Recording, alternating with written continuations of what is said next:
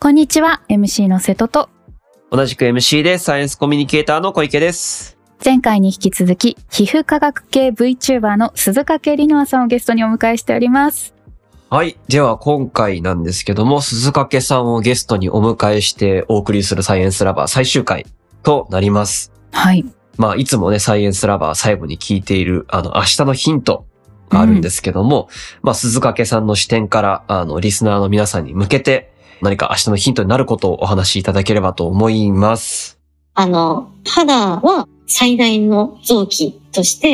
えーうん見える臓器ということで、はい。体の一部、生物学の実はフィールドという認識を持っていただけると、日々日々の日焼けをしてしまったとか、寝不足をしてしまったとかいう影響うで顔色が悪いみたいなので悩むことあると思うんですけれど、はい。その背景にはちゃんと因果関係がある、サイエンスがある。同じくメーカーであるとか研究者っていうのがきちんと研究して店頭に置いてくれているっていう、はいこ。の便利な世の中っていうのを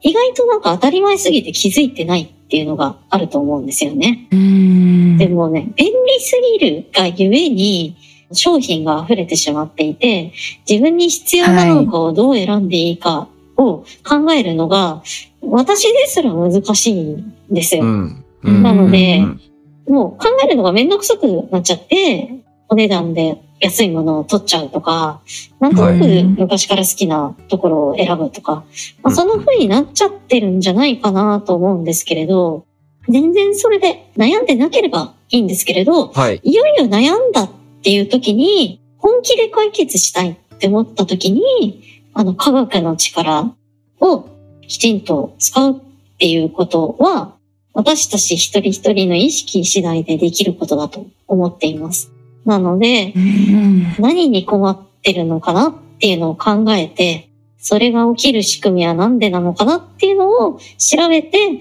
私に必要なのは何なんだろうなっていうのを考えてみると、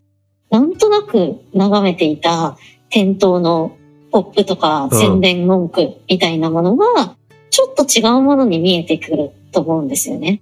で、試してみる。実はい。際に買って、なんとなく買うんじゃなくて、この半年はこれに決めたみたいはいなはいはいはい。仮説を持って、ちょっと高いの買ったけど塗るの忘れちゃったなみたいなあるあるだと思うんですけど、スキンケアって。はいやっ。ぱ期待を持ったらしっかり塗ると思うし、で、日々の変化に一喜一憂するのも不安な状態でこれ効くのかなわかんないなとか思いながらやるよりかは、あの、私が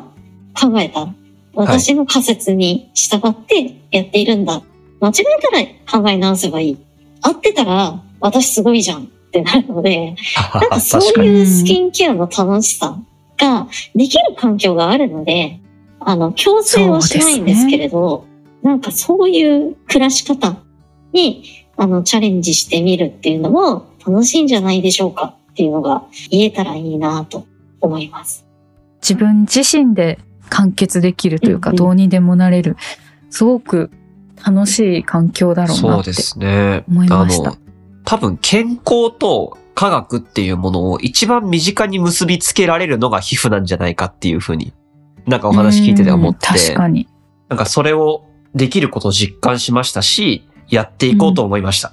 社会の課題かなとも思うんですけど、あまりにも商品と同じく情報も溢れすぎていて、ううん。何をリサーチしていいかが、あの、非常に難しくなっているのが、はい。ちょっと昨今の問題というか課題かなとは思っているんですけれど、まあ、そこもリテラシーっていうか、トレーニングですよね。まあ、それをうんトレーニングする機会として、若い頃から、あの、どういう科学的なエビデンスがあって、この商品は成り立ってるのかなとか、スキンケアの方法が成り立ってるのかなっていうのを調べるっていうのは、非常にいいのかなと思いますし、逆にあの、うん日本の製品ってめちゃくちゃ安全性、あの、厳密に調べてあるので、転んでも大事故にならない実験なるほどに。なってると思うんですよね。いい環境。そう。環境がすごいいいと思ってます。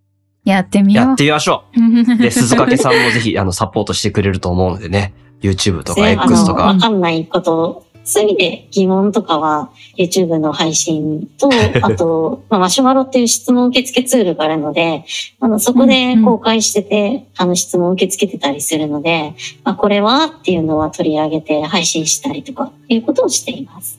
ぜひ、皆さんもスキンケアで科学をしていきましょ ねえ、一緒にやりましょう。いかがでしょうか？う。はい。というところで、はい鈴掛さん、今回はどうもありがとうございました。はい、ありがとうごありがとうございました。ざいました。サイエンスラバーは X、旧 Twitter のハッシュタグも作っています。ハッシュタグサイラバラジオ、カタカナでハッシュタグサイラバラジオで感想をお待ちしています。もし聞いてみて面白いなと思ってくださった方、お聞きのプラットフォームでも評価だったり、レビューだったりできるので、ぜひぜひしてもらえると嬉しいです。それでは次回もお楽しみに。楽しみに。